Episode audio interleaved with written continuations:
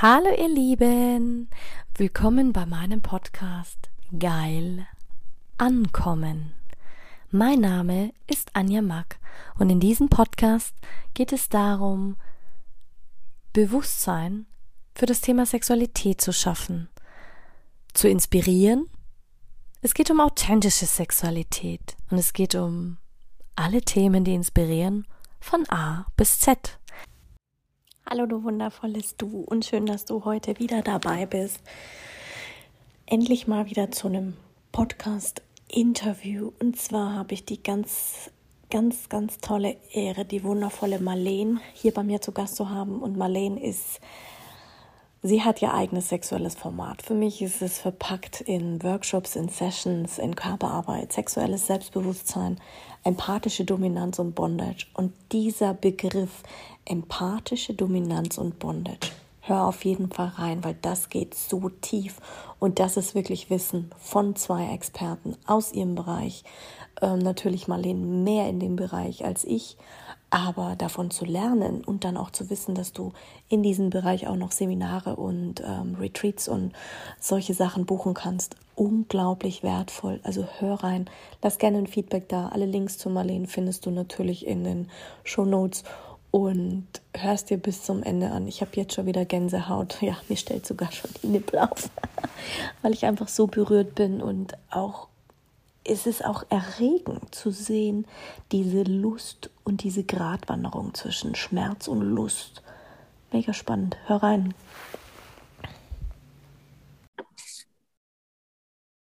Hallo ihr Lieben, schön, dass ihr wieder da seid. Heute habe ich jemanden ganz Besonderen hier, sehr, sehr vielfältig. Das Repertoire reicht, ich glaube gar nicht, die Zeit reicht gar nicht. Christina Marlene. Christina, du bist definitiv im sexuellen Bereich unterwegs. Du bist vielschichtig, vielfältig und ich glaube, dein Repertoire reicht von Coachings, Sessions, BDSM, Escort, Workshops, Speaking, Tanzen, Musik. ja. Habe ich was vergessen? nee. Also zumindest, ja, doch, das sind die Hauptsachen, mit denen ich mich in den letzten Jahren beschäftigt habe. Das stimmt, ja. Meine Bühnenpräsenz ist ein bisschen in den Hintergrund getreten, das muss ich sagen. Ich singe nicht mehr so oft auf der Bühne, aber manchmal für Freunde. Das, das ist total schön, weil du, du beweist dieses Thema Sexualität. Ich habe es auch ähm, bei dir irgendwo schon mal gelesen, dieses, dass es dafür keine Schule gibt. Und du hast quasi deine eigene Schule kreiert. Hast ja. du deinen Weg durch, du, zu dieser wirklich selbstbewussten und ähm, sexuellen Frau, die du heute geworden bist, durchs Tanzen gefunden? Oder hattest du es schon immer oder musstest du das wirklich auch erst lernen? Absolut. Also ich bin ja auch deshalb auf dieser Mission, es zu, sage ich mal, lehren oder dass wir eine Praxis dafür brauchen, um zu lernen, äh, weil ich so stark empfunden habe, wie mein Lernprozess war. Also dass ich sozusagen mit Anfang 20 irgendwie wirklich völlig ratlos war, so was diese Themen betraf, wie wahrscheinlich die meisten Menschen, weil woher sollte man es wissen und dann ist man halt als Frau oder Mensch mit ja einfach einer weiblichen Prägung noch konfrontiert mit so viel Bullshit äh, bezogen auf den eigenen Körper, was also einfach so unglaublich toxische Aus Auswirkungen hat auf eigentlich ähm, ja so eine große und wunderbare Lebensenergie, die wir in uns tragen. Und die musste ich sehr, sehr äh, stark freilegen. Also ich musste sehr viel arbeiten, um die frei zu schälen und ähm, ich glaube, dabei habe ich sehr viel Wissen gewonnen und ich, ich habe das Gefühl, dass ja, das lohnt sich, das weiterzugeben. Wo hat dein Weg dann angefangen? Ja, im Prinzip, du hast ganz recht. Also, das bin ich la lange nicht mehr gefragt worden. Ist tatsächlich hat der Tanz sehr viel dazu beigetragen. Also dieses, ähm, ich habe halt. Äh, Was hast du getanzt, wenn ich fragen darf? Ähm, so eine Mischung, oder? Nee, Mischung aus Kontakt, also ja, nee, Kontaktimprovisation, sagt dir das was? Ja zeitgenössischer Tanz, Kontaktimprovisation. Und das ist ja sowas, wo man so ganz viel, sieht von außen immer ein bisschen weird aus, weil die Leute halt so am Boden rumrollen und ja, ja. übereinander drüber äh, rollen. Und es hat aber was ganz, also es ist erstens nicht nur irgendwie Ringelpiez mit anfassen und irgendwie Schmusepartys, damit hat es wirklich nichts zu tun. Kontakt ist eine, äh, ist schon auch eine Technik, die man lernen muss und hat sehr viel mit Martial Arts zu tun und auch anderen Tanzform. Also man kann es schon lernen, dass man da so auch durch die Luft fliegt und so. Aber es hat eben auch ganz viel zu tun mit Basics von Kontakt. Also wie funktioniert Kontakt? Wie gehe ich in Kontakt? Und auch ähm, ist dafür erstmal die Basis da? Also bin ich überhaupt mit dem Boden verbunden? Bin ich mit meinem eigenen Körper verbunden? Habe ich mein eigenes Standing? Also im Wortsinne. Ich kann ja niemand heben wenn ich nicht auf meinen Füßen stehe. Und ich kann auch nicht vertrauen, wenn ich nicht weiß, wie ich selber wieder auf meine Füße komme. Also zum Beispiel ist ein ganz großer Teil von diesem Kontakt ist eben das Fallen. Also dass ich lerne, dass ich fallen kann und dass das nicht das Ende der Welt ist, sondern dass ich ähm, im Zweifel ist der Boden mein bester Freund und, äh, und ich werde mich dort wiederfinden. Und das ist keine Katastrophe und das ist ja fürs Leben auch total wichtig, dass ich verstehe, ich kann Risiken eingehen, aber ich werde mich wieder fangen. Ich werde wieder in der Lage sein, daraus eine Lernerfahrung gemacht zu haben und was Neues zu machen. Und das fand ich halt, äh, was das betrifft, sehr, sehr wertvoll. Das ist total spannend. Und wie hast du dann deinen Weg gefunden mit, mit überhaupt mit Tantra, mit, ähm, klar, du warst auch, bist du noch im Escort oder warst du im Escort? Ich mache eigentlich alles, immer noch. Also ich äh, arbeite noch als Escort auch, ähm, wobei das immer mehr sich ablöst mit, also mir ist es jetzt ehrlich gesagt langsam so ein bisschen zu langweilig, jetzt nur so eine gute Gesellschaft zu sein, obwohl ich das natürlich Schön, bin. Also ich bin sagst, sicherlich nach zwei Jahren aufgehört. Mich hat es dann irgendwann gedacht. Ja, also ich möchte jemand auch nicht nur, ich möchte sozusagen nicht nur die, die Leinwand sein dafür, dass sich jemand jetzt toll fühlt. Also dafür ja. bin ich halt jetzt lieber ja. Coach und gebe den Menschen ja. ehrliche Spiegel oder sage denen auch, wenn es langweilig, also langweilig ist im Sinne von, hey, du bist hier nicht das, du bist nicht in deinem Zentrum, ich kann dich nicht fühlen, du wirst mich damit nicht beeindrucken. Ähm, und das mache ich, deshalb bin ich sozusagen nicht mehr als klassischer Escort unterwegs, aber ich mache quasi längere Sessions, wo Menschen, äh, also längere Treffen, wo Menschen Sessions buchen, aber eben auch zum Beispiel ein Coaching dazu buchen. Und das dauert dann auch manchmal fünf, sechs Stunden. Das ist total spannend. Ich bin total fasziniert von deinem Bild, was bei dir im Hintergrund hängt. Ist das jetzt klassisches Bondage oder ist das jetzt schon, geht das schon in die Richtung Shibari, ist ja auch Fesselkunst? Ja, das ist, das ist, das ist Shibari, genau.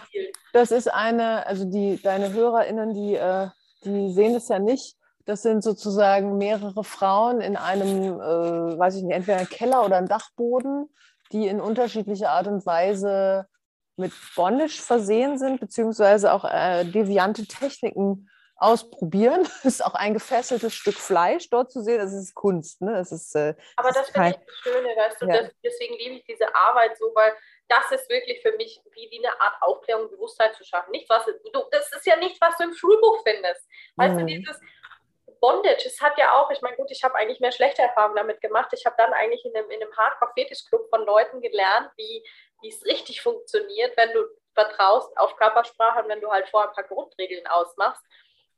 Wie, wie würdest du sagen, was ist der Unterschied zwischen Bondage und Fesselkunst? Oder ist das was, was man, was sich da nicht so. Naja, Bondage ist im weitesten, Bondage ist im weitesten Sinne die, die, die, der Überbegriff für die, für die Kunst der Restriktion, also jemanden sozusagen in einen Kontrollverlust über ein Medium. Also das können aber im weitesten Sinne auch Handschellen sein oder ähm, Straps oder Kabelbinder oder keine Ahnung was, Seidentücher oder äh, es gibt ja auch Ledersäcke, in die man Leute einbinden äh, kann oder so. Aber äh, und die Seilbondage ist halt einfach eine spezifische Form. Also das Seilbondage ist halt eine eigene Kunstform innerhalb des Bondage insgesamt. Man kann natürlich auch Bondage ganz ohne so ein geistige oder mentale Bondage jemanden das befehlen und in eine Trance geraten, dass der sich nicht mehr bewegen kann. Das ist ja auch eine Form von Bondage. Aber Seilbondage bezeichnet halt die Kunst, mit dem Seil zu fesseln. Was ist daran die Lust oder die Hingabe? Wie kommt man da in die Lust?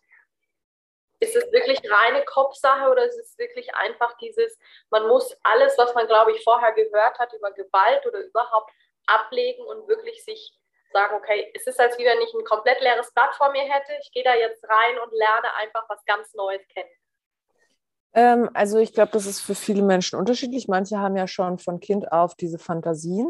Ja, klar. Äh, was, was, äh, die haben sozusagen ihren ersten Orgasmus mit fünf an irgendeinem Baum gefesselt als Indianer, also sagt man heute nicht mehr, ähm, ne? so beim Fangspielen und sich an den Baum fesseln äh, gehabt und äh, haben seitdem davon geträumt. Und manche haben, äh, haben sozusagen treffen irgendwann drauf und denken, what the fuck, das ist ja geil.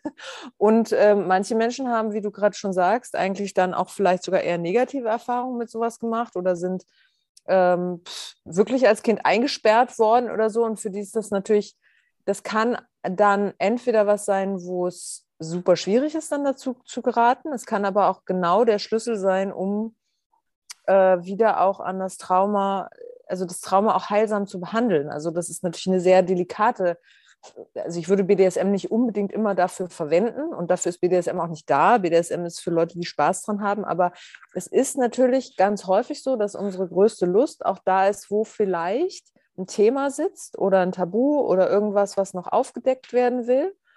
Ähm, äh, und das sind zum Teil eben auch solche Büchsen der Pandora, die man dann aufmacht. Also dass sozusagen die Lust da äh, verborgen ist, wo auch eine große Angst ist oder eine große Verletzbarkeit oder so.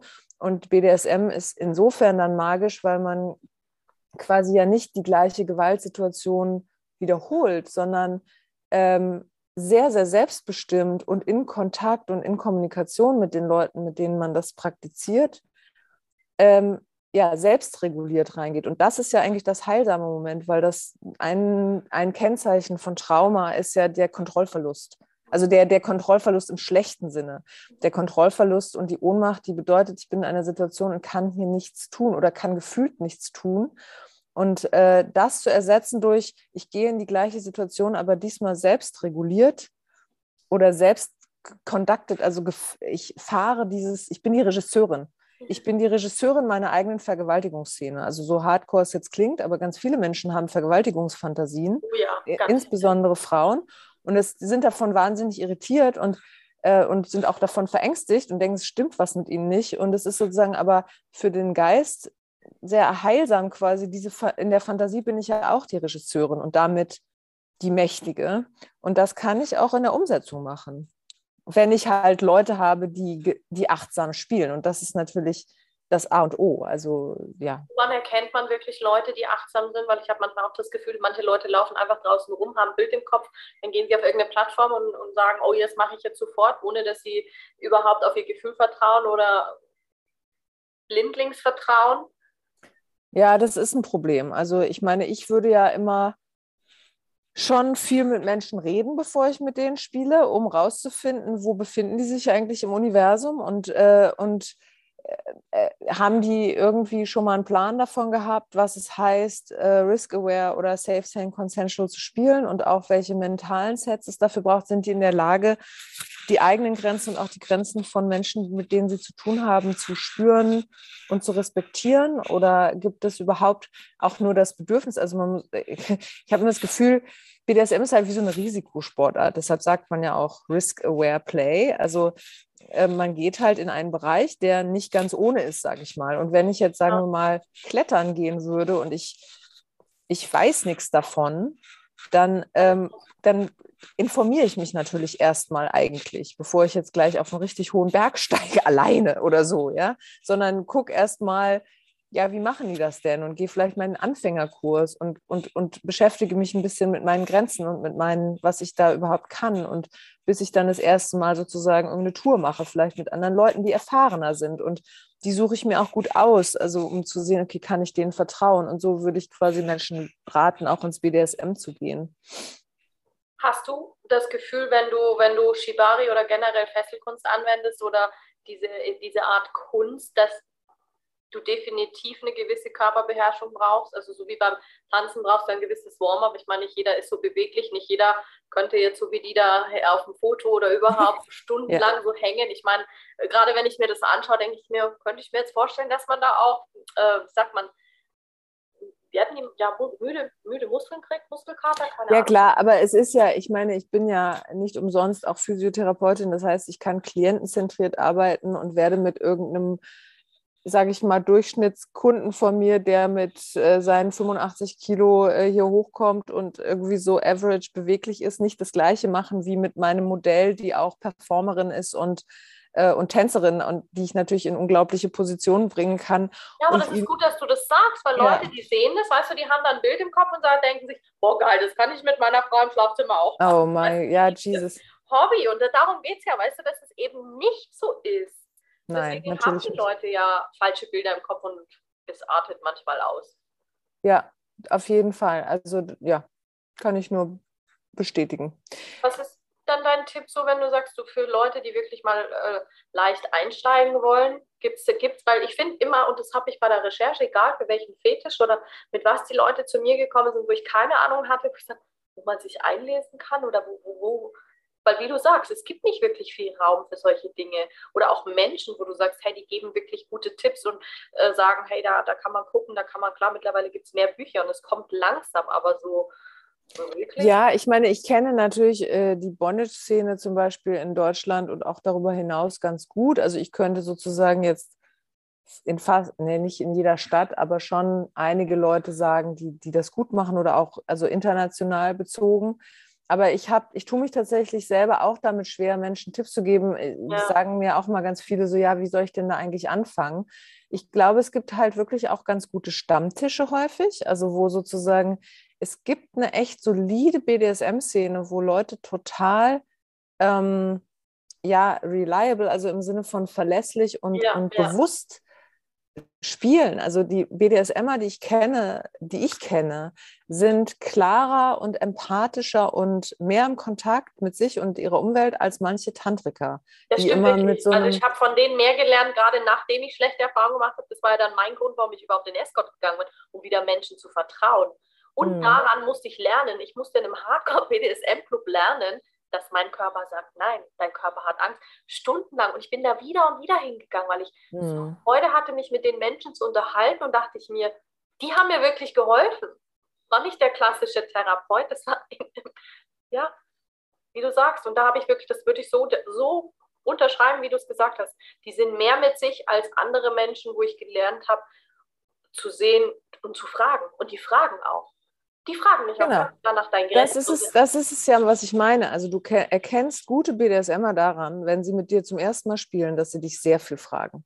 Also Ja, ein gute Top, eine gute Top oder ein guter äh, Dom oder whatever, wie sich die Person nennt, äh, wird dich Dinge fragen. Ich muss ja Sachen wissen von jemand, mit Ja. der ich spiele. Äh, und ich habe das natürlich über meine Arbeit, also das muss ich ja dazu sagen, dass ganz viel von dem, ich hatte ja immer einen sehr professionellen Ansatz zu allem. Also ich bin ja nie so sehr privat, klar spiele ich auch privat, aber ich bin quasi, ich musste nicht diesen steinigen Weg über Joy Club oder so gehen. also wo ich sozusagen so random irgendwelche Leute treffen muss oder, oder erstmal so, wow, ich date jetzt irgendwen, sondern ich bin halt dadurch, dass ich das professionell mache und dann halt auch im professionellen Bereich ge gelernt habe, zwar auch nicht ganz am Anfang, also ich habe privat äh, natürlich mein Interesse entdeckt, aber das war an einem sehr speziellen Ort, der ähm, hier in Berlin existiert hat. Das war die Schwelle 7, wo quasi Performancekunst, Tanz, BDSM und solche Sachen zusammengeflossen sind. Und ich glaube, ich hätte mich nie in, in so einem Darkroom irgendwo dafür wirklich interessiert, sondern mich hat immer diese Prozessarbeit interessiert und auch dieses ekstatische, also sozusagen, wo so Ekstase-Techniken, die man eben eigentlich kennt aus dem Tantra oder aus spirituellen Techniken, zusammentreffen mit ja, mit Intensität durch Schmerz. Oder es ist ja auch total, eigentlich total naheliegend, weil so Schmerzerfahrungen sind ja auch was Spirituelles auf eine Art. Oder sie können es sein. Natürlich nicht, wenn man sich in den Fuß stößt, aber das ist ein bisschen profan. Aber sozusagen, das Leben ist relativ schmerzhaft, wenn man sich es mal so vor Augen führt. Menschen, ja, Menschen sterben, wir werden verlassen, wir haben Ängste. Also und, und quasi bewusster damit umzugehen, dass ich ähm, einen Umgang damit habe, mit Schmerz, äh, das hat irgendwie was mit BDSM zu tun. So. Oder kann es haben. Das muss es natürlich nicht. Also mich interessiert zumindest immer dieser spirituelle Aspekt von BDSM und äh, würde mich deshalb auch nicht unbedingt als klassische Domina bezeichnen. Kann das zwar auch, aber für mich steht halt immer im Vordergrund, wo steht gerade jemand und wo, wo will der hin mit diesem Erlebnis? Also jetzt nur einfach jemand, klar, ich finde es auch manchmal geil, jemand nur einfach irgendwie ge- auszupeitschen, weil er es cool findet und dann haben wir Spaß und so. Das ist jetzt kein Problem in dem Sinne, aber ähm, ja, ich mag schon darüber diese Bewusstheit erhöhen über den eigenen Körper und die eigenen Grenzen und ja, Würdest du sagen, dass dich die Arbeit enorm weitergebracht hat, nicht nur in deinem Selbstbewusstsein, sondern natürlich auch in deinem Körper, in dem, was du weißt? Du kennst dich wahrscheinlich durch diese Arbeit noch besser, als du es wahrscheinlich, oder wenn du dich zurückerinnerst, jemals irgendwo gelernt hättest? Genau, also ich würde sagen, deshalb betone ich das auch mal so gerne. Ich glaube, es ist ein echtes, ich empfinde es als Privileg, dass ich seit zehn Jahren Sexarbeiterin bin, Ja. weil Ja, ich all das, was ich jetzt über mich weiß, ähm, niemals allein im privaten Bereich gelernt hätte. ja. Also, und ich habe deshalb auch totales Mitgefühl, dass man das nicht kann, wenn man nur, wenn man Sex nur als Hobby hat, sag ich mal. ja. Oder auch, also, oder auch sich mit dem Körper quasi vor allem so als Hobby oder Nebenberuf äh, beschäftigt, weil also was ich arbeiten musste, um mir meinen Körper wieder zu erobern, ähm, das war ein Vollzeitjob zu der Zeit. Und, ähm, und der, dieser Vollzeitjob hat sich dann quasi ausgeweitet auf diese Arbeit mit einer bewussten Sexualität. Ja, und das kann ich jetzt zur Verfügung stellen für andere Leute. Aber ja, das ist halt nicht üblich, dass wir uns diese Zeit nehmen und auch nicht diese vielen, also diese unterschiedlichen Erfahrungen eben mit unterschiedlichen Menschen in Grenzerfahrungen zu gehen, also sowohl sie an Grenzen zu bringen, als auch selber mit meinen Grenzen zu arbeiten, hat mich natürlich total viel gelehrt darüber, wie ich meine Grenzen erkenne, wie ich sie verschiebe, wie ich sie sichere, wie ich sie aber auch wieder öffne. Also das sind ja, da, wir haben immer diese Vorstellung, Grenze sei irgendwie so was Festes. Ne? Also so, Ja. ah, wird ja Die, überall jetzt auch Länder, weißt du, die, die sind fest und das ist Deutschland und so ist da genau, auch genau, alles. das Österreich und das war's. Ja, und du siehst ja auch in der Geschichte, es verschiebt sich ja alles ständig, aber und, und, und, und sie sind porös oder sie sind durchlässig, hoffentlich. Ähm, äh, also das, äh, meine Erfahrung ist, dass Grenzen sich ständig verändern und das ist auch gut so. Also das ist sozusagen nichts Negatives, sondern das ist, das ist gesund. gesund oder es ist zumindest Teil einer Entwicklung. Wenn ich jetzt noch die gleichen Grenzen hätte wie mit 25, dann wäre das eigentlich sehr, sehr schade. Und ähm, oder ja, also das, ähm, und deshalb ist es, es ist aber eine eigene Kompetenz, Grenzen zu entdecken und sie dann auch zu verschieben und sie nicht zu brechen. Also das ist ja halt der, das ja der entscheidende Unterschied. Warum Leute halt häufig Angst haben vor Grenzerfahrung ist, dass sie eben irgendwann mal gemerkt haben, oh, ich bin da an eine Grenze gegangen und das war ganz schrecklich. Da ist irgendwas Schlimmes passiert, das brauche ich jetzt nicht mehr. Das ist ja auch eine total legitim. Also gerade wenn man, insbesondere wenn man Gewalterfahrung gemacht hat oder so, dann ist das ja total richtig zu sagen, nein, ich möchte das so nicht mehr erleben. Aber ich bin immer, meine Rolle ist immer die, die so ein bisschen lockt und verführt und sagt, okay, ich sehe das und dein Schmerz und all diese Erfahrung, die hat totale Berechtigung. Und gleichzeitig möchte ich, dass du dich nicht bringst um die Lust daran, was an, in diesem Raum ist. Das ist so Und schön, vielleicht- weil du das sagst, weil Ja. ich, nachdem ich dieses Erlebnis hatte, nur einen Wunsch. Ich wollte meine Lust wieder erleben wie Mhm. vorher. Es ging mir nicht darum, was passiert war. Klar, ich habe diese Erfahrung gebraucht, sonst wäre ich heute nicht hätten in meine Berufung gekommen im Bereich Sexualität oder überhaupt, was ich dann erfahren habe. Aber ich bin trotzdem noch daran zu arbeiten, um das wiederherzustellen, um zu sagen, hey, ich würde, also ich würde es mir echt wieder wünschen, nochmal ähm, BDS oder Bondage oder einfach diese Sachen wieder auszuprobieren, einfach weil ich weiß, wie sehr man da auch Lust empfinden kann. Genau. Ja, und Anders das, das wahrscheinlich auch ist, wenn du sagst, du hast damit gelernt, auf professionelle Art Traumata zu verarbeiten und so wie du gesagt hast, die Grenzen austesten, indem du einen neuen Rahmen gibst und schaust, was dann passiert. ja. Und du kannst halt Grenzen nur dann verschieben, wenn du das Gefühl hast, du bist, du bist sozusagen generell in einem sicheren Raum oder es gibt, Ja. so, ein- es gibt so ein, ähm, es gibt halt Vertrauen, also äh, sozusagen in diesen Prozess oder auch das Wissen, okay, wenn das jetzt hier too much wird oder so, dann gibt es danach irgendwas, wo ich aufgefangen bin oder so. Und das können BDSMer, das, sind, das, das ist quasi Teil der Praxis. Teil der Praxis ist ja nicht nur die ekstatischen Grenzerfahrungen zu machen, sondern tatsächlich ist ja auch Teil vom Spiel ist ja auch Aftercare und wieder landen und wieder gucken, okay, die ganzen Teilpersönlichkeiten wieder einsammeln. Also man, man spielt ja extrem mit Anteilen von sich. Ne? Wenn jemand irgendwie das Gefühl hat, ich möchte jetzt heute mal irgendwie die, äh, die Schlampe sein, die einmal total durchgenommen wird und zwar von mindestens vier Leuten. Ich fantasiere jetzt, ne? Oder irgendeine andere DS-Fantasie, ich will dein Sklave sein für heute, für heute Abend, du darfst alles mit mir machen, dann ist das ein Aufgeben deines Egos, also deiner, deiner, deines, deiner Vorstellung von dir selbst. Du verbindest dich mit einem Anteil von dir, der das möchte. Und dann danach darfst ihn aber auch wieder verlassen. Also darfst du ihn sagen, das warst du jetzt und jetzt hast du was bekommen, äh, aber ich bin ja noch der ganze Rest und ich gehe morgen auch wieder zur Arbeit und ich bin Familienmutti oder Vati oder Schwester oder was auch immer. Ne? Also das, da, es geht ja da auch um eine Integration und ich glaube, was halt häufig auch traumatisch sein kann bei BDSM ist, dass man dann mit so einem Anteil spielt, der dann aber auch, was weiß ich, vielleicht nicht ganz sensibel behandelt wird oder so und es dann halt auch wie so eine Abspaltung gibt. Also dass sozusagen dieser Anteil dann ungeheilt ist und dann auch so übernimmt. Also dass man irgendwie denkt, jetzt bin ich nur noch das. Oder also das ist ganz häufig die Angst, dass wenn man, gerade wenn man devote Fantasien hat, dass man denkt, ja, dann verliere ich ja für immer die Kontrolle oder so. Nein, das muss nicht so sein. Das kann, das ist ein Anteil von dir. Und sonst, keine Ahnung, führst du ein Unternehmen, ist doch völlig in Ordnung. Aber es ist auch so, wie du sagst, dieses wirklich, man redet so viel davon. Das ist das, was ich, wo du wirklich merkst, hat derjenige Ahnung oder hat er keine Ahnung. Weil wenn er einfach nur so reingeht und es findet auch während der Session keine Kommunikation statt, oder wenn man sagt, weil man äußert sich ja immer, es ist ja quasi wie im S-Card, man sagt, was man will oder was man nicht will, was einem gefällt.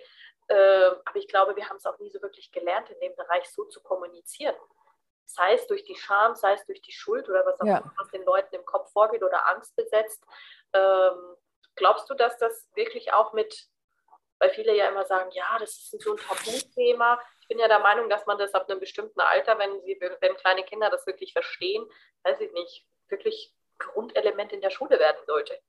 Absolut.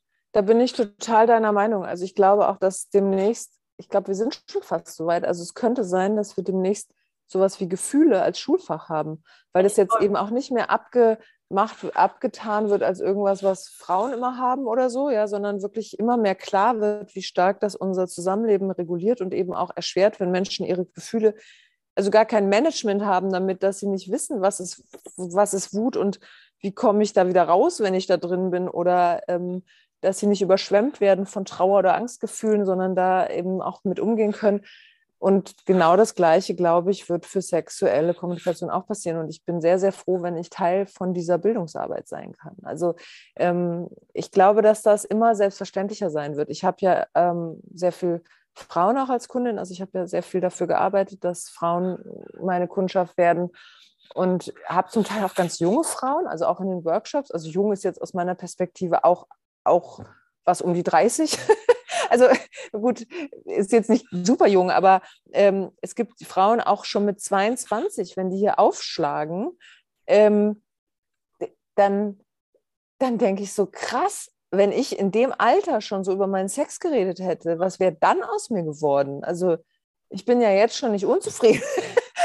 aber also da, da, da wächst wirklich was ran, äh, heran. Also da ist jetzt, wir sind wirklich in einem anderen Zeitalter, wo junge Menschen äh, anders darüber diskutieren und auch völlig irgendwie Mental Health oder also sozusagen seelische Gesundheit und über Grenzen reden und über Wünsche reden viel mehr selbstverständlich ist. Das ist mein Eindruck. Ist auch so. Es kommt ja. immer mehr. Hattest du auch das Gefühl, ähm, dass es schwer war für dich, den Zugang zu den Frauen zu finden? Also ich, ich arbeite im Moment viel mit Männern, weil ich das Gefühl habe, die fühlen sich mehr angesprochen über das Thema Sexualität. Manche Frauen sind erst noch so verhalten. Oder hattest du das, hattest du das gar nicht?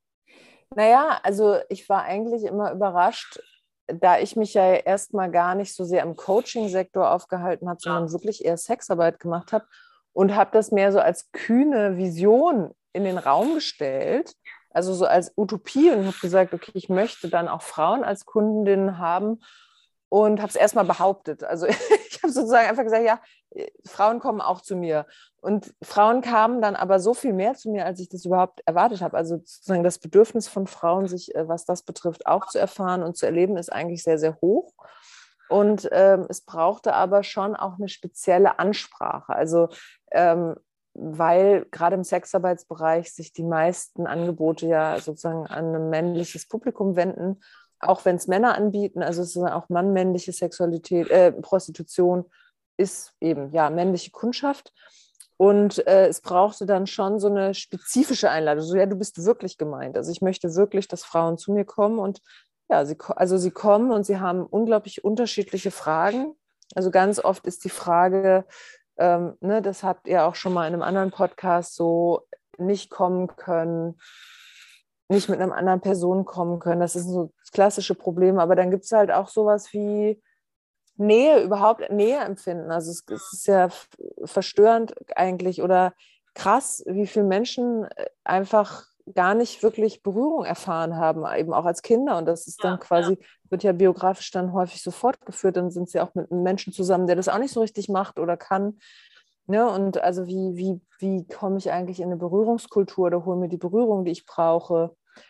gibt ganz unterschiedliche Themen. Und es gibt auch Frauen, die einfach, die ziemlich im, in ihrem eigenen Fleisch stehen, sag ich mal, und sagen, ja, ich wollte noch was Geileres jetzt gerade mal erleben und das gönne ich mir jetzt. Oder ich wollte halt mal es, das sind echt auch ganz tolle Frauen, also die sozusagen eigentlich schon ganz cool unterwegs sind und so auch ganz happy mit sich, aber sagen, ja, ich wollte mal, mal schon gefesselt werden, aber mir ist das zu blöd mit diesen Doms da bei uns in der BDSM-Szene, das ist mir irgendwie nichts. Ich finde, wenn, dann will ich das bei einer Frau machen oder ich möchte es einfach bei einer Person machen, die vertrauenswürdig ist und dann kommen die halt zu mir. Oder auch Lesben, also ich klar, es kommen ja auch lesbische Frauen. Genau. Aber das ist schön, weißt du, wenn man einen Raum gibt, wo die Leute einfach, hast du das Gefühl, dadurch, seitdem du wirklich auch in diesem Bereich arbeitest oder angefangen hast zu arbeiten, dass die Leute so viel offener sind, also dass du manchmal auch das Gefühl hast, ey, die kommen mit jedem Problem zu mir, weil sie dann lernen, oh, es ist gar nicht so schlimm. Und dann werden sie immer offener und immer offener, als wie wenn du jetzt, wenn sie jetzt sagen, oh, sie gehen zu einem klassischen Beziehungstherapeut oder weiß ich nicht was. Total. Also ich, ich werde hier auch natürlich, also an dem Thema Sex hängen ja alle möglichen Sachen dran. Ähm, das heißt, ich bin auch manchmal, also ich habe ja in dem Sinne jetzt keine, keine psychotherapeutische Ausbildung. Ich habe halt sehr, sehr viel Erfahrung und habe auch mit mir sehr, sehr viel gemacht. Insofern, aber äh, kann ich schon vieles halten oder ich weiß dazu auch was oder ich weiß auch, was ich mit den Menschen machen kann. Und gleichzeitig denke ich mir so, what the fuck? Also ähm, ich bin eigentlich so eine Art Multi, ich werde sehr, sehr multifaktoriell adressiert, sage ich mal. Ne? Also, hm, ja. Also genau, ich bin auch Beziehung, ich bin zum Teil Beziehungstherapeut, aber es kommen ja auch Paare zu mir. Also das ist auch so ein Klassiker. So, ah, ich hatte letztens so ein Paar, die haben mich wirklich, die haben mein Herz gebrochen, die waren so toll. Also die waren über 20 Jahre zusammen, habe ich öfter auch in den Workshops. Also Beziehungen, die so bis zu, ich weiß nicht, 29 Jahre oder so, ja, also und die dann sagen, ja, wir wollen jetzt nochmal für uns hier was Neues aufmachen und, und ähm, gehen nochmal auf die Forschungsreise. Und das, äh, das finde ich so genial. Also, aber auch, wenn sich genau eben in so einer Zeit dann was festhängt, also was weiß ich, wir sind seit 29 Jahren zusammen und seit 17 Jahren haben wir eigentlich keinen Sex mehr, uch, ne, und dann sitzt du da erstmal und sagst, okay, gegen 17 Jahre an ist schon eine, eine Hausnummer, aber trotzdem bewegt und nicht trotzdem, sondern es bewegt sich dann was und das ist der Hammer. Also das sind die, das sind so Momente, wo ich denke, okay, jetzt kann ich auch glücklich sterben. Berufung ist erfüllt. Zwei glückliche Menschen gehen auf einen neuen Weg. So. Und ähm, das ist wirklich der Wahnsinn, was Sex auch kann. Ne? Also das was das. Ja, nicht ja. umsonst ist es ja unser Lebenselixier. Wir stammen daraus ab, wir entspringen mhm. dem Ganzen. Das ist, ist für mich pure Lebensenergie. Wir müssen sie nur lernen zu verstehen, zu lenken, so wie wir zum Teil ja uns selber auch nicht verstanden haben. Also weißt du, mhm ob in der Schule, ob unser Hirn, ob unser Herz oder was da noch alles möglich ist. Das ist ja das schon faszinierend. Wie hast du dann über die Jahre Annahme gelernt?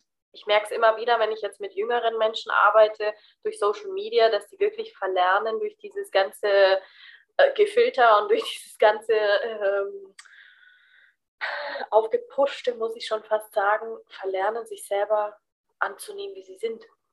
Ja, ich frage mich das auch, wobei ich halt manchmal denke, ist es denn wirklich, also gut, da fehlen mir jetzt Studien oder so, aber ich erinnere mich, in meiner Schulzeit gab es jetzt kein Instagram, aber da gab es ja auch die Mädchen oder die Bravo oder irgendein so Bullshit, wo halt irgendwie diese Mädels auf einem Cover sind und nicht auf einem Handy und äh, dieses mich messen und dieses mich hassen und dieses. War nicht so ähm, krass. Ähm, also das, das war, das ist vielleicht sogar, also klar, diese Schönheitsideale werden krasser auf eine Art, aber ich hoffe immer, dass, ich meine, junge Leute haben ja auch eine Form von, ich mache das mal ganz kurz aus, von ähm, viel mehr, also sozusagen generationsabhängig nochmal eine andere Medienkompetenz. Zumindest ist das meine Hoffnung.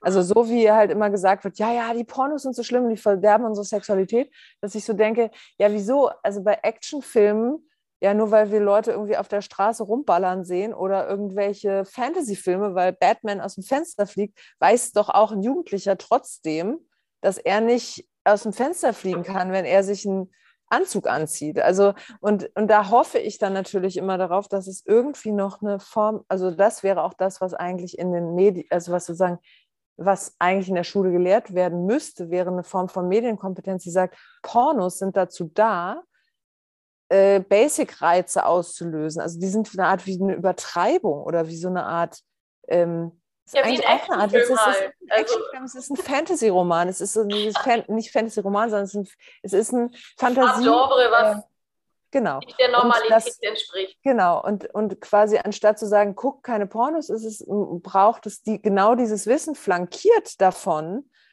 eine profunde äh, Arbeit zu machen, die bedeutet, wie fühlst du dich in deinem Körper? Wo sind deine Körpergrenzen? Wie gehst du in Kontakt? Äh, genau wie du sagst, das sollte schon in der Schule unterrichtet werden. Und wenn das beides zusammenginge, dann wären Pornos in dem Sinne auch kein Problem. Also dann, dann würden sie uns bereichern oder langweilen oder whatever, wie es halt gerade kommt, aber wir hätten trotzdem noch das Gefühl für unseren eigenen Körper und für die, für die Fragen, die sich in, in demselbigen ver verbergen. Definitiv, definitiv. Aber dann darf sowieso noch viel mehr kommen, meiner Meinung nach. Und ja. wenn du dein ganzes Spektrum lernst, weil ich weiß, du hast so viel gelernt, so viel Erfahrung in so vielen Bereichen.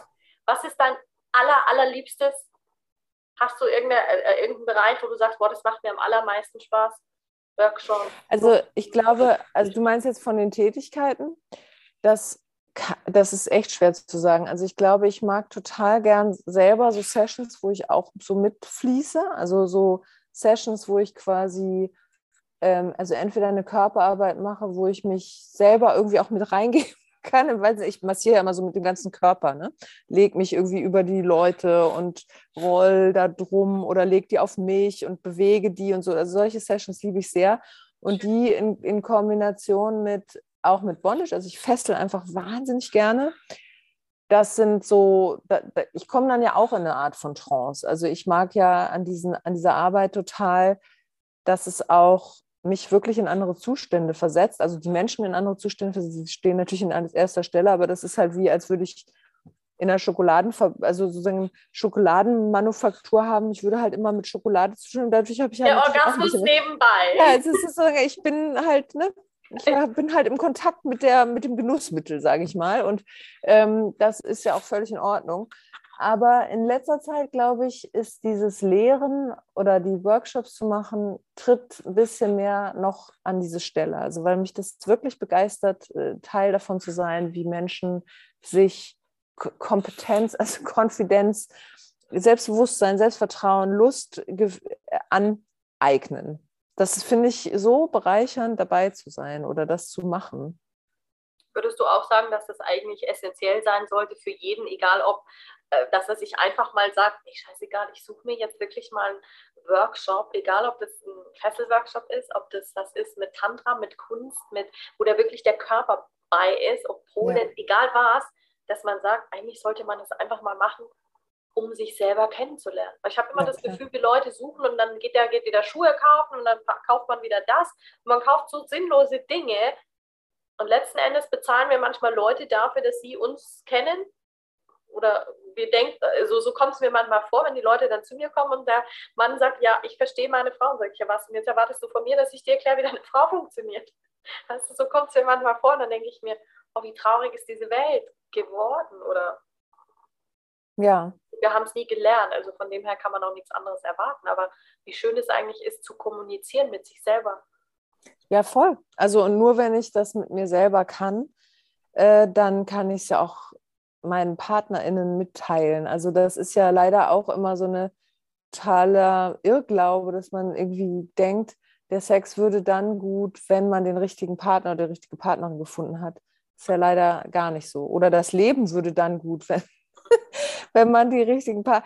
Leider ist das ja nicht so. Also, das ist ja tatsächlich das Glück, so profan es klingt, es hört sich an wie so ein Teebeutelspruch, aber du, man kann das Glück halt quasi wirklich nur in sich selber finden. Und, ja. und, äh, und, und dieses, hm, ich sag mal, du hast mich auch vorhin gefragt, wie man quasi in diese Hingabe kommt ja. oder so, ne? Das ja. sind das, klar, es ist gut, wenn man in die Hände von jemandem gerät, der das sehr gut kann. Aber, aber diese aber es ist trotzdem nicht so, dass man wie eine Prinzessin auf dem Pferd dann so abgeholt wird vom, vom, vom Prinz. Also, ähm, um es jetzt auch noch zu gendern, ja. ähm, ich, ich glaube, dass diese Fähigkeit loszulassen, also diese Fähigkeit, auch dieses Bekenntnis zum Genuss oder dieses Bekenntnis von, ich, ich erlaube mir vollständig hier jetzt reinzufallen, das ist was, was man innerlich hat. Also innerlich sich erlauben darf oder so. Und ja, das ist, äh, das, das darf nicht nur von jemand anders wachgeküsst werden. Das ist natürlich das sind romantische Momente, wo man es, so Schlüsselerlebnisse, ne? Das sind, das sind Kinofilme gemacht. Genau, Schlüsselerlebnisse, ja genau. Das, klar, das sind die, das sind diese Hollywood-Narrative und, und die sind zum Teil sehr schädlich. Und ich glaube auch, wie gesagt, dass es Schlüsselerlebnisse geben kann, also dass man durch ein Erlebnis mal sagt, wow, das gibt's. Aber trotzdem ist es dann die Arbeit zu sagen, ich, ich erarbeite mir das selber. Also so, so bin ich damit umgegangen. Ich habe gedacht, das kann ja nicht sein, dass ich jetzt immer jemanden brauche, der mich, der das richtig mit mir macht, sondern ich, ich möchte da selber drankommen. Aber das ist total schön, weil du das sagst, weil ich habe auch gerade das Gefühl, dass selbst die Coaching-Brase oder überhaupt dieses ganze Persönlichkeitsentwicklung ein Ausmaß annimmt, wo ich mir manchmal denke, also äh, sich weiterentwickeln, super schön und gut aber alles mit, wie du sagst, mit Maß und Ziel. Weil letzten Endes muss ich es ja auch spüren. Weißt du, ich kann natürlich mhm. jetzt jede zwei Minuten jemanden fragen und sagen, oh, ich sehe in allem Zeichen und in allem hat irgendwas eine Bedeutung, wie sie jetzt gerade so total abgehen in der spirituellen Szene oder früher war es ja die Jesus-Szene oder wie auch immer, wie du es nennen willst. Aber dass die Leute sich wieder darauf besinnen, dass ich ja, wie du sagst, ich habe es in mir. Aber ich bin die Person, die den Schlüssel auch benutzen muss und mein Wissen. Ja.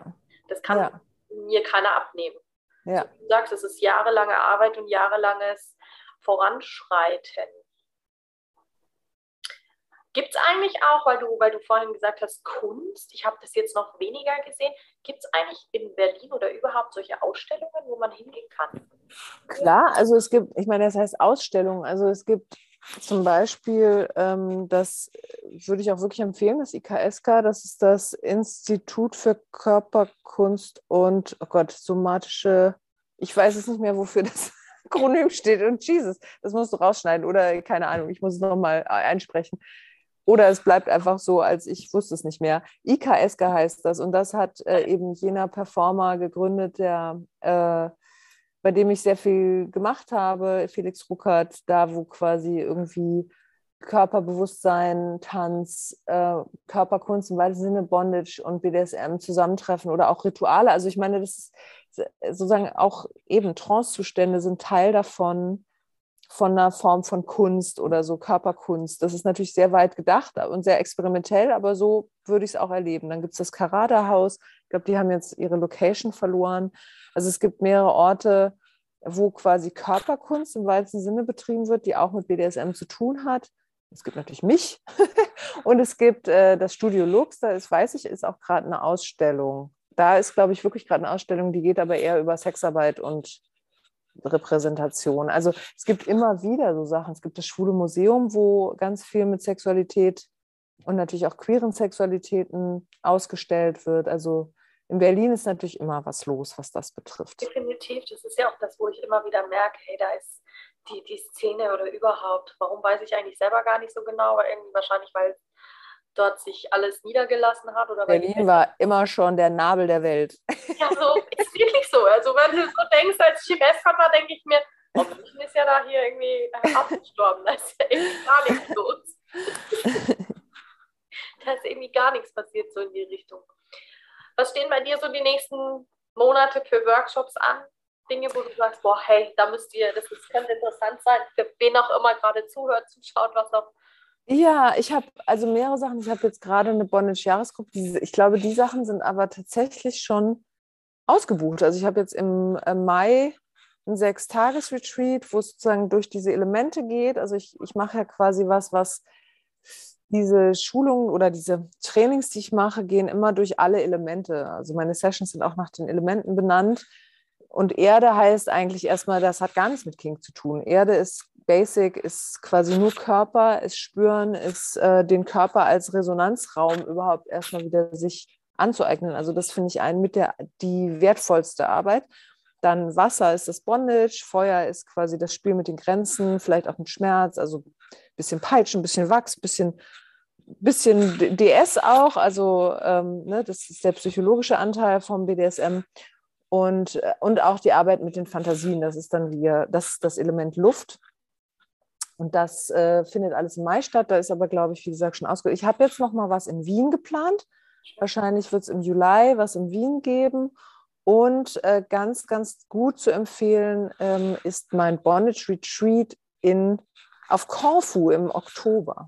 Oh, was machst du ja. da? Ist das nochmal intensiver oder ist es einfach naja, die, die, die, die, also das Ding mit Seilbondage ist halt, die ist wahnsinnig toll. Ich bin ja der größte Fan davon. Ähm, aber sie braucht Zeit, also sie braucht Zeit, sie zu machen während des Plays. Also Handschellen sind wesentlich effektiver. Also wenn du deine Freundin nur einfach mal gut durchnehmen willst, während sie befestigt ist, dann bitte nimm Handschellen und fang nicht an mit den Seilen. Es dauert viel zu lange und hält nicht, wenn du es nicht kannst der, der, der, das Gute ist, dass ist ja, man muss praktisch denken als Sexworker. Ja, ähm, aber das Gute ist, dass genau diese Zeit, die es braucht, zu fesseln, ja auch die Zeit ist, wo man quasi in diesem sinnlichen Kontakt ist. Und es braucht aber auch Zeit, es zu lernen. Also wenn ich ein Wochenende Bonisch mache, das ist immer so ein bisschen, da muss ich mich dann immer entscheiden, was unterrichte ich jetzt, dass die Leute wirklich das Gefühl haben, sie gehen auch mit was nach Hause, aber trotzdem ist so viel nicht und dann vergessen sie es sofort wieder. Und das ist halt, wenn man halt einen Retreat hat, kann man wirklich tief einsteigen. Dann müssen sie es auch jeden Tag üben und dann können wir vielleicht auch mal in eine Suspension gehen, weil das würde ich sonst, mache ich das nicht an einem Wochenende. Ja. Klingt also deine Arbeit Suspension, sehr vielfältig. Ja, ist ja auch. Suspension ist halt Hängung, also für alle, die das nicht wissen. Ja. Aber wie ist es dann? Ist dein Sexleben dann auch äh, ähm, privat sehr, sehr verschieden und liebst es dann auch mal eher, wie sagt man, man muss ja dann in, in unserer Sprache schon wirklich sagen, Blümchensex? Oder ja. Ich, also ich mache gar kein Hehl aus meiner Blümchenseite. ich, ich auch nicht, weil ich sage, es gehört alles dazu. Ich sage, wir haben ja alle Natürlich. Facetten in uns. Ja, sicher. Also, die schönen, die ängstlichen, die abgefuckten, die harten, die weniger harten. Genau, also es ist ja auch so bei BDSM, sage ich ja, man spielt ja immer nur mit Anteilen von sich. Also ich bin immer ein bisschen eher misstrauisch, wenn jemand sagt, ich bin dominant. Also so als wäre das so eine, so eine Persönlichkeitsaussage. Natürlich gibt es Menschen, die eher expressiv, impulsiver oder irgendwie lieber gern die Leitung übernehmen von irgendwas. Aber trotzdem hat doch jeder Mensch hat alle Seiten. Also wir wollen alle alle Anteile, ja. Ja, wollen alle nehmen und genommen werden. Wir wollen alle auch mal loslassen, wollen alle mal ganz klein sein und getröstet werden und das ist völlig okay und man ist trotzdem noch der würdevolle Superman oder so, der man, wenn einem das so wichtig ist, dass man das immer sein muss, ja, dann kann ich immer nur so, ja, ja, mhm. du bist ja voll dominant, ja. Also ich mache zumindest, ich, ich habe nicht die Notwendigkeit der ganzen Welt immer zu erzählen, dass ich irgendwie nur dominant sei. Also warum sollte ich das? geht doch gar nicht. Wie du sagst, wir haben alles. Also wenn wir wirklich in uns ruhen, dann haben wir alles in uns. Dann können wir sowohl mhm. switchen äh, von dominant in den devoten Part. Also ich meine, gerade wenn man so wie wir so vielseitig sein muss, weil du hast ja, ja, nicht nur Menschen, die dominant sind in deinem Bereich. Ich habe zum Beispiel im Moment sehr viele, die sehr ruhig sind. Äh, natürlich gehe ich da nicht als voll dominante Frau da rein. Also ich meine, dann laufen die ja gleich wieder davon. Ja also wie du sagst, es braucht ja auch ein bisschen Fingerspitzengefühl. Na voll. Und ich würde auch sagen, also um die Frage mit dem Privaten, also ich brauche immer mal wieder wirklich auch das Gefühl von Fallen, um zu wissen, wie es, also nicht nur, es hört sich auch wieder so technisch an, so als würde ich es nur dafür, aber also ich, ich muss sozusagen mit beiden Seiten der Medaille verbunden bleiben, ja. äh, weil ich sonst nicht mehr genährt bin. Ja, du meinst dieser, wie sagt man, ich muss da immer an, an so ein, ja, wenn ich an Orgasmus denke, muss ich immer an so einen, so, einen, so einen Luftballon denken, wo alle Farben drin sind und der, wenn dann an die Wand klatscht, wie, so, wie bei der Kunst, wo du sagst, du hast alle Farben an einer Wand. Und ich sage, das ist das Meisterwerk. Das ist geil. Und jedes Spektrum braucht man einfach. Das ist ja cool, ein cooles Bild. Ja, wirklich. Wenn du jetzt sagst, du hättest ähm, wunschfrei, oder ich meine, manche sagen ja, oder Meinungen gleiten ja dahin, wie schnell sich das Thema Sexualität noch in der Gesellschaft verändern wird. Was wäre dein Wunsch für unsere Branche oder überhaupt für dieses ganze Thema? Ähm, also einige der Dinge sind schon auf dem Weg. Ich glaube, dass sexuelle Bildung im allerweitesten Sinne jetzt wirklich langsam in den Mainstream sickert. Ähm, ja, und das soll einfach so weitergehen. Also äh, es braucht mehr Respekt vor SexarbeiterInnen. Das ist ganz, ganz wichtig. Also äh, der, der, Kampf ist, der Drops ist noch nicht zu Ende gelutscht. Dazu gibt es noch zu viel Sexarbeitsfeindlichkeit. Äh, ähm, und ich würde mir halt auch wünschen, dass es noch mehr aufklärt, also dass sozusagen diese, ich wünsche mir insgesamt einfach mehr Gender-Fluidity. Also ich wünsche mir mehr, dass Menschen mit dem Aspekt von Geschlecht oder Gender mehr spielen können. Also äh, das ist vielleicht in manchen Kreisen schon angekommen, aber die, sagen wir, die Verdickte von Männlichkeit und Weiblichkeit, die sind so toxisch und so doof und so langweilig und bringen uns überhaupt nicht weiter. Und ich frage mich dann immer, also nicht so gestandene Männer oder auch so, also wenn jemand das nie in Frage stellt, das ist so, ähm, schade, weil es so viel noch zu entdecken gibt dahinter, was halt da, was raus muss, weil es nicht zu Männlichkeit oder eben auch nicht zu Weiblichkeit gehört. Und als, als ganze Menschen können wir uns erlauben, ähm, ja, mehr damit zu spielen, was Männlichkeiten und Weiblichkeiten noch alles sein dürfen das ist schön, weil du das nochmal aufgreifst, dieses wirklich Verschieben der Grenzen. Da muss ich wieder an meine Leinwand denken, wo du sagst, es vermischt sich so schön, weil ich sage, letzten Endes ist es ja genau das. Es sind alle Anteile, die wir in uns haben und es ist das, was wir, dass wir es einfach auch mischen lernen. Ja. Nicht nur schwarz, nicht nur weiß, nicht nur ja, und ich denke also auch, ähm, dass das sozusagen so ein bisschen queer das für alle. Also ähm, da ich als queerer Mensch, also ich habe sozusagen mit wirklich allen Geschlechtern schon romantische und sexuelle Beziehungen gehabt. Also mit Männern, also klassischen Männern, mit Frauen, mit äh, Menschen dazwischen.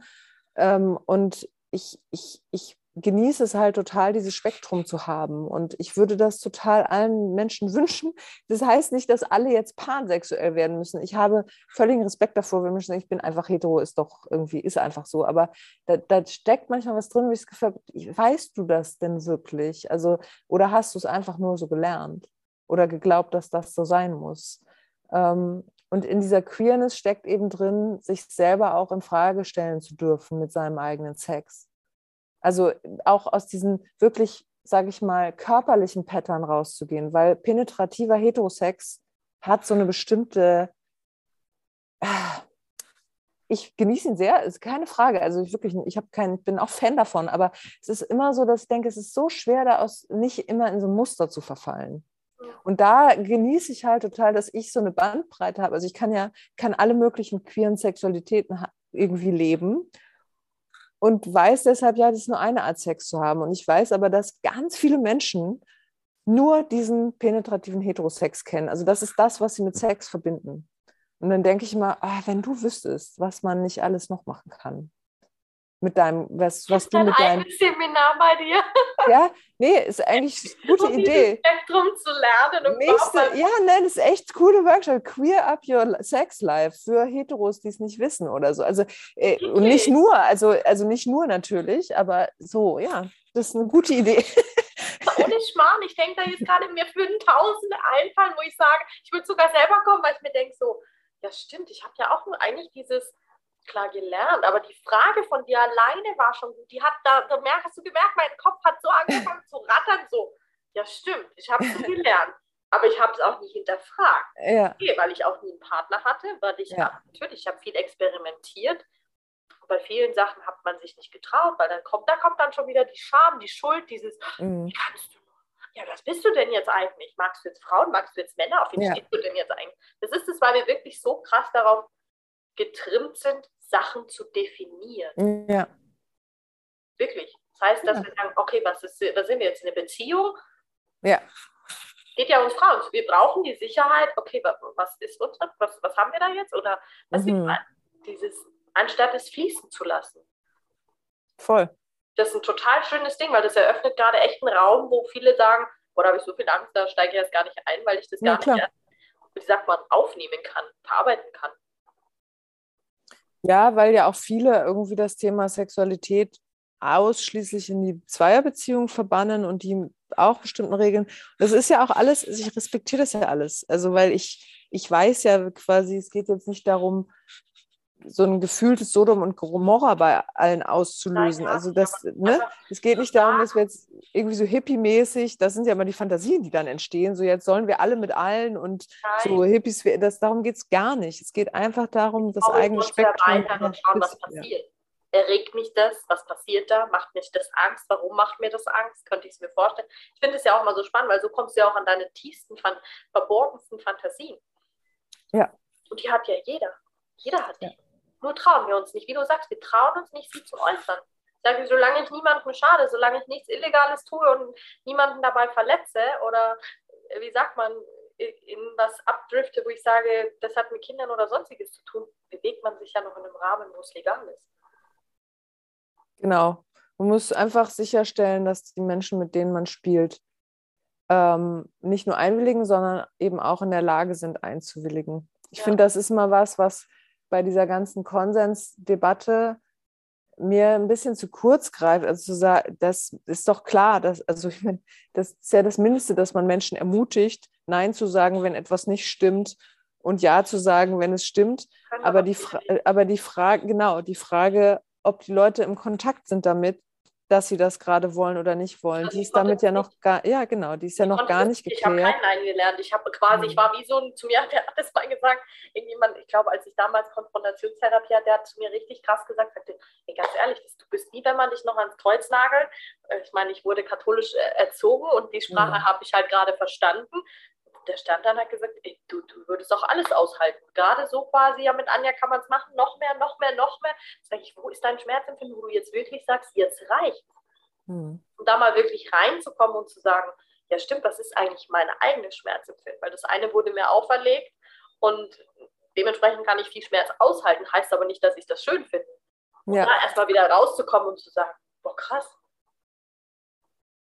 ja, nee, absolut. Also, und das, was du gerade beschreibst, das kennen so viele Menschen und das, also inzwischen würde ich sogar sagen, klar, es wird immer gegendert, also dass Frauen, bei Frauen das mehr so ist, aber ich glaube, bei Männern ist es auf eine Art auch so. Also, dass sozusagen dieses nicht gelernt haben, was damit ja. ist ja wirklich die, die Kompetenz, die damit zu tun hat, Kontakt zu haben mit den eigenen Gefühlen. Ja, Emotionen. Ist ja zum Beispiel auch überhaupt nichts, was in dem Verdikt von Männlichkeit drin ist. Also wie sollten dann Männer haben dann halt vielleicht so ein bisschen panzerigere Formen, sich durchs Leben zu bringen, was zum Teil ja auch sehr toxisch ist. Äh, ne? Solche Männer äh, führen einen Krieg in der Ukraine, also das ist die höchst toxisch, toxischste Form. Aber Frauen und Frauen haben dann eher so eine Form, ähm, ja, nach innen den Krieg zu verlagern. Also wenn man es jetzt so ein bisschen über, also ein bisschen klischeemäßig, aber so vom, vom Muster her ist es ja so.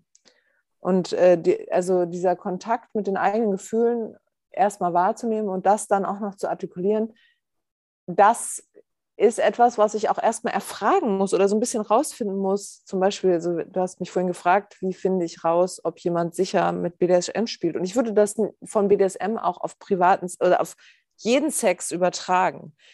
Ist jemand in der Lage, mich, sich empathisch in mich einzufühlen und, und auch zu sage ich mal, herauszufinden, ob hinter meinem Ja und Nein wirklich ein gemeintes Ja und Nein ist. Ja, also ja. ob das auch vertrauenswürdig ist im besten Sinne. Oder ob man das jetzt nur sagt, damit der Partner glücklich ist oder ja. wie ich dann oft höre, ja, Sex gehört halt dazu. Ja, das ist ja wurscht. Wie man, wie du vorhin gesagt hast, die Frauen haben zwar die Fantasie, dass sie denken, sie werden vergewaltigt, aber letzten Endes lassen sie sich selbst vergewaltigen, weil mhm. sie immer wieder zustimmen und eigentlich wollen sie es gar nicht. Ja selbst in Ehen, selbst in Beziehungen, egal ja. was, was du da mal hörst, da denkst du dir, boah, das ist schon traurig, was wir auch aushalten lassen. Ja. Und wir ja. uns selbst ja eigentlich auch, wie sagt man, massakrieren und mit uns selber sadomachistische Spielchen spielen. Ja, voll. Also, und das ist, das ist das Non, das ist sozusagen the non-sexy pain. Also BDSM soll eigentlich sexy sein. und das ist ja nicht sehr, das ist halt quasi keine wirkliche Form von Genuss. Es gibt auch keine Gewinner dabei.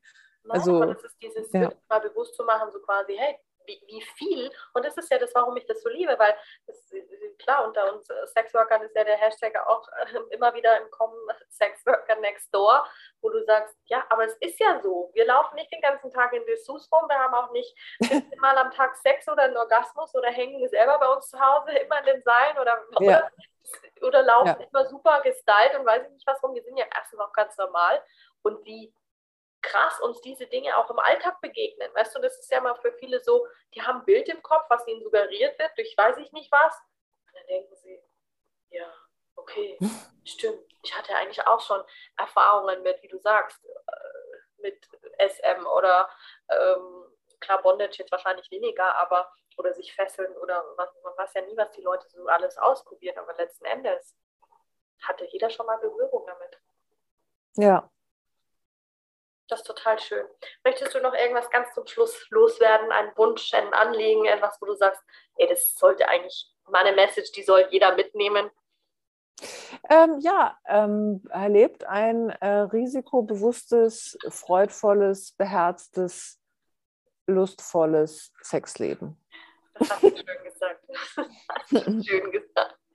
Wir posten die Links und alles, was ansteht, bei dir auf jeden Fall unten rein wenn ihr Fragen habt, dürft ihr Marlene gerne kontaktieren. Ich würde auch gerne Workshops bei ihr machen. Ja, kommt zu den Workshops. Oder in mein tolles neues Studio. Ja, wo ist dein Studio? Das ist in Berlin Mitte. Und ich habe jetzt wirklich hier ein ganz tolles, äh, du kannst das sehen, ich habe quasi hier so einen richtig großen Raum, wo ich ähm, quasi Bondage machen kann und noch einen kleinen Raum, wo man sich so ein bisschen mehr cozy zurückziehen kann. Und es ist sehr schön, ja. Klingt schön. Na dann nach Berlin. Muss ich doch mal ja. kommen zu dir. Ja, komm gerne. Vielen lieben Dank erstmal für deine Zeit, Marlene. Ich danke viel dir auch. Schön. Bis ganz bald. Bis dann. Ciao. Ciao, ciao. Du wundervolles Du und so, so schön, dass du wieder dabei geblieben bist, die letzte Stunde oder ein bisschen über eine Stunde. Und es war mir eine mega Freude. Diesmal drehe ich es ein bisschen um. Diesmal kommt das Interview am ähm, jetzt am Mittwoch, ähm, also heute. Ähm, es war eine ähm, ein Interview, was ich schon vor einer gewissen Zeit aufgenommen habe. Darum entschuldige, dass das alles so spät kommt. Ich habe im Moment ein bisschen Stress mit meinen Social Media Kanälen und den ähm, Restriktionen, den Sexual Guidelines und Richtlinien, was auch immer ich nicht erfülle. Und deswegen habe ich manchmal auch Herausforderungen und Accounts werden gesperrt, werden gelöscht, wie auch immer. Also sieh es mir nach, aber erinnere dich daran an meine allererste Folge Perfektionismus. Hör gerne noch rein, wenn du es noch nicht gemacht hast und lass dich inspirieren. Ich kann es gar nicht oft genug sagen. Der Flow zählt, nicht die Perfektion. Also hab einen ganz wundervollen Tag und danke dafür.